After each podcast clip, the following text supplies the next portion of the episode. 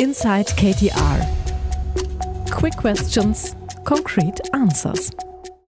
Hello and welcome back to our podcast Inside KTR. Today we are taking a little trip to the United States because we will get to know the American colleagues a bit more. In the future, we will introduce as many as the 24 KTR subsidiaries to you as we can. And today we are starting with the KTR Corporation in the United States. And I have two guests here who are representing the American team today.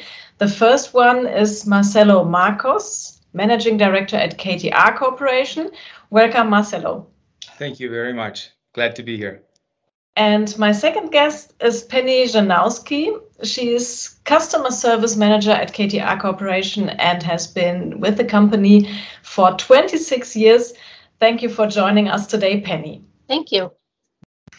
So, Marcelo, the first question is for you. You have been general manager for KTR for almost 20 years now the last three years in the US, but before that in Brazil. Interesting journey. Can you tell us more about that? Uh, yes. Yeah, so I I've started with the company uh, 25 years ago here in the US.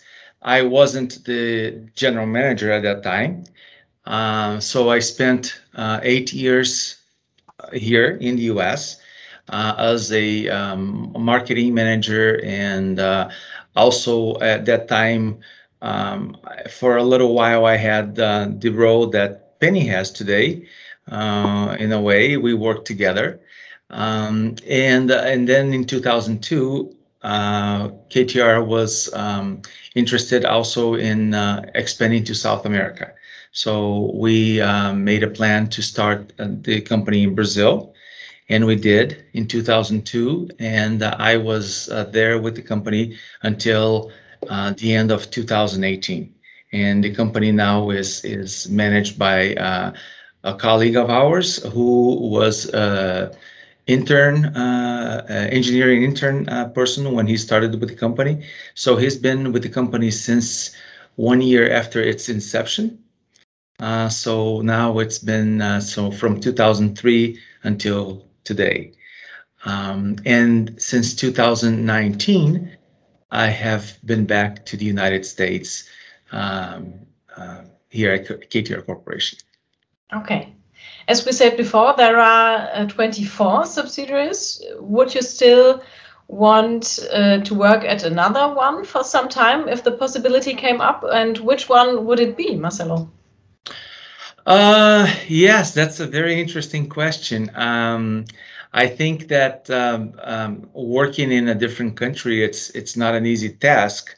For me, um, I don't think it was such a difficult task because I was originally from Brazil, and um, so I, I, knew a little bit of the culture.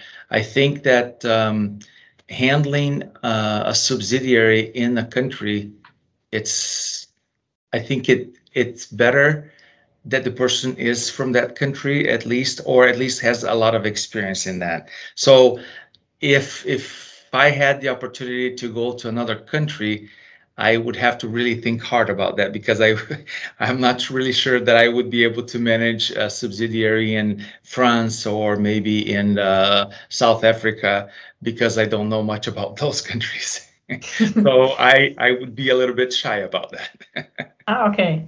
As you know, we try to answer as many questions as possible in up to 20 minutes, and I would like to thank you for all your exciting questions that you have sent us via email to social media at ktr.com. Please continue to do so and follow us on LinkedIn, on Facebook, or Instagram so you don't miss out on the news on our podcast. The next question we received is for you, Penny. I hear that you have been um, that you have had quite an interesting start as KTR at, as well, because you have joined KTR in 1995 on your birthday. Yes. how, how did that come about? Um, it was just luck, I guess. You know, I can celebrate my uh, anniversary here at KTR on the same day that I celebrate my birthday. So it was just, uh, I remember it was a very cold day too when I started, but um, very long time ago. what has happened since then? Could you please tell us a short version of your KTR history? Well, yes. I mean, with um, there's been when I started here, Jerry Ellens was the president, and we've had three other presidents, and with each one, um, it just gets better. That's why I, when you asked Marcelo if he was planning on or thinking of going to any other uh, KTR subsidiary, I would say no, he's not. he has to stay here. he's done a phenomenal job. So that's what it is. It's like with every president that we see, it just every time it gets better and better. Mm-hmm. Today, we would like to get to know KTR Corporation. So, Marcelo, could you tell us a bit more about your company? When was it founded? How many people work there? And so on. Yes, so we've been here since uh, the late 80s. Uh, we started very small uh, when Jerry Allen's, uh, he was the initial or the founding president of the company. And because we are a corporation, uh, we do have to have a president, but it's really uh, a general manager. In, in any ways, uh, uh, it was a very small company. We had, I think, four people when we started. And the idea is to serve the North American market.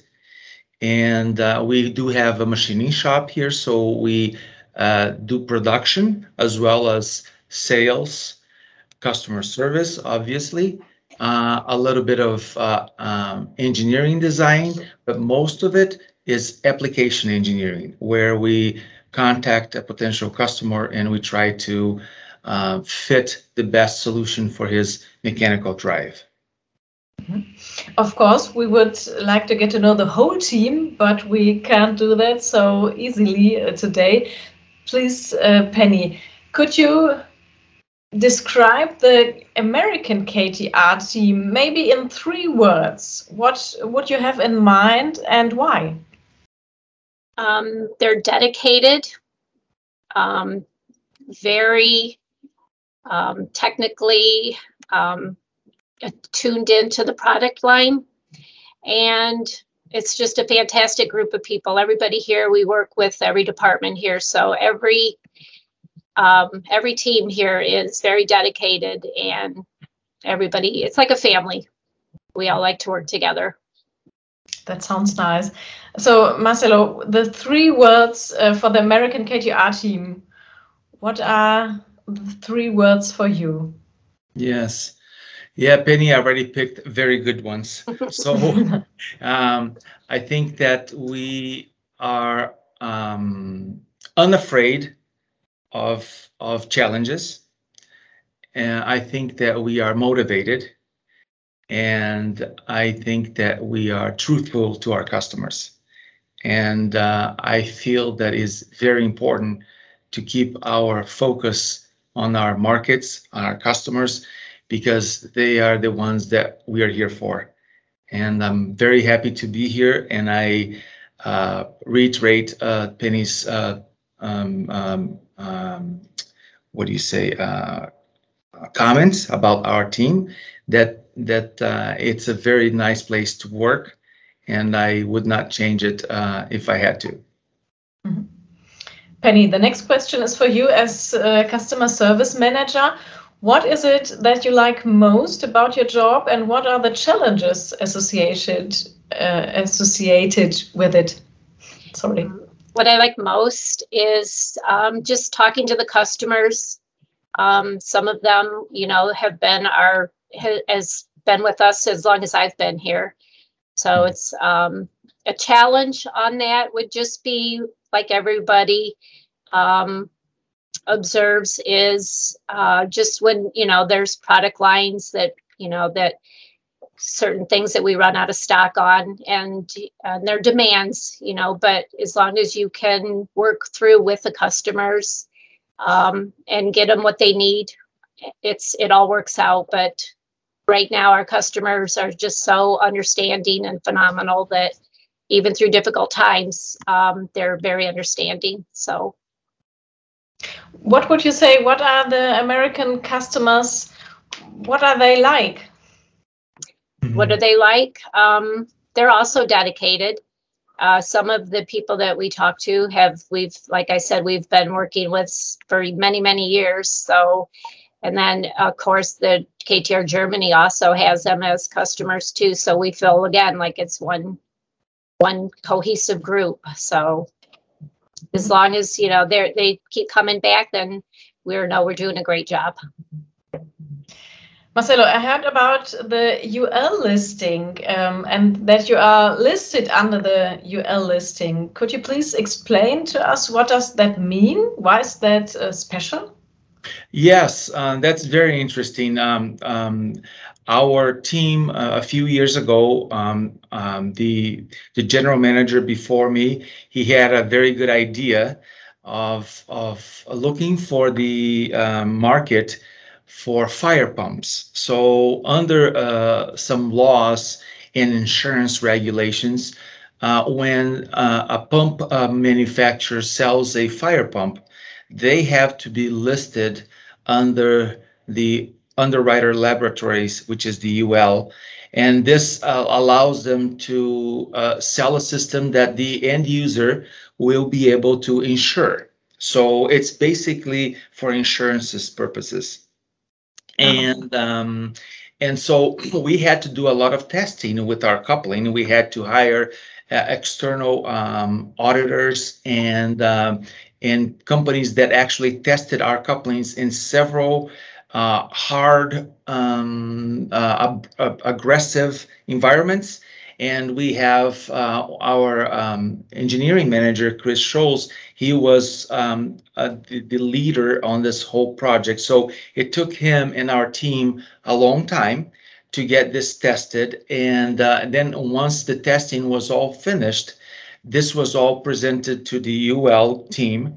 And then they approved our coupling to be um, used when a fire pump system is put together by any fire pump manufacturer. So this uh, gave us a very good um, a presence in the market because there aren't too many companies that have this listing. If I'm not mistaken, in the US, we only have one other company that has this listing on couplings. Mm-hmm. Yeah, yeah, and uh, the other thing is the coupling needs to be produced in the US. The listing is our process at uh, UL knows that the coupling was designed in Germany, but the listing is under our process. So if a colleague in China needs a UL coupling, he has to then uh, give us an order here in the US. We will ship it to them, uh, a finished coupling with the uh, listing marked on it.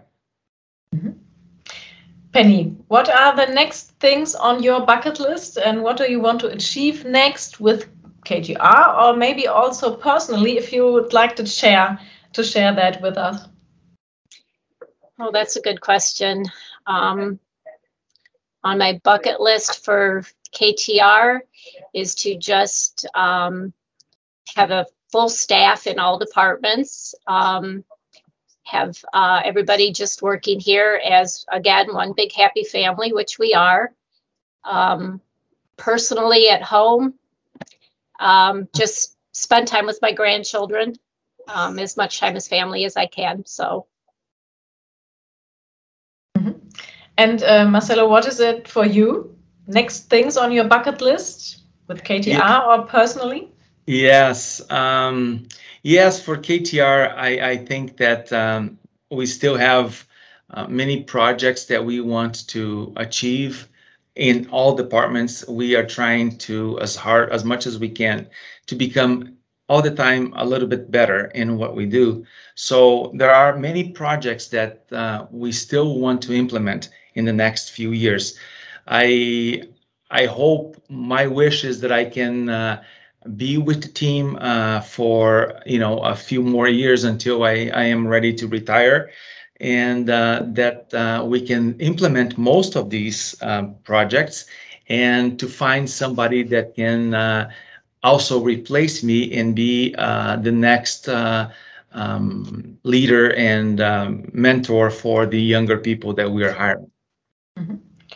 So now we are approaching the 20 minute mark, but, but we can still manage one more question. And that is um, a little less serious and for both of you. And it is if you won the lottery tomorrow, would you still work at KTR or what would you do, Marcelo?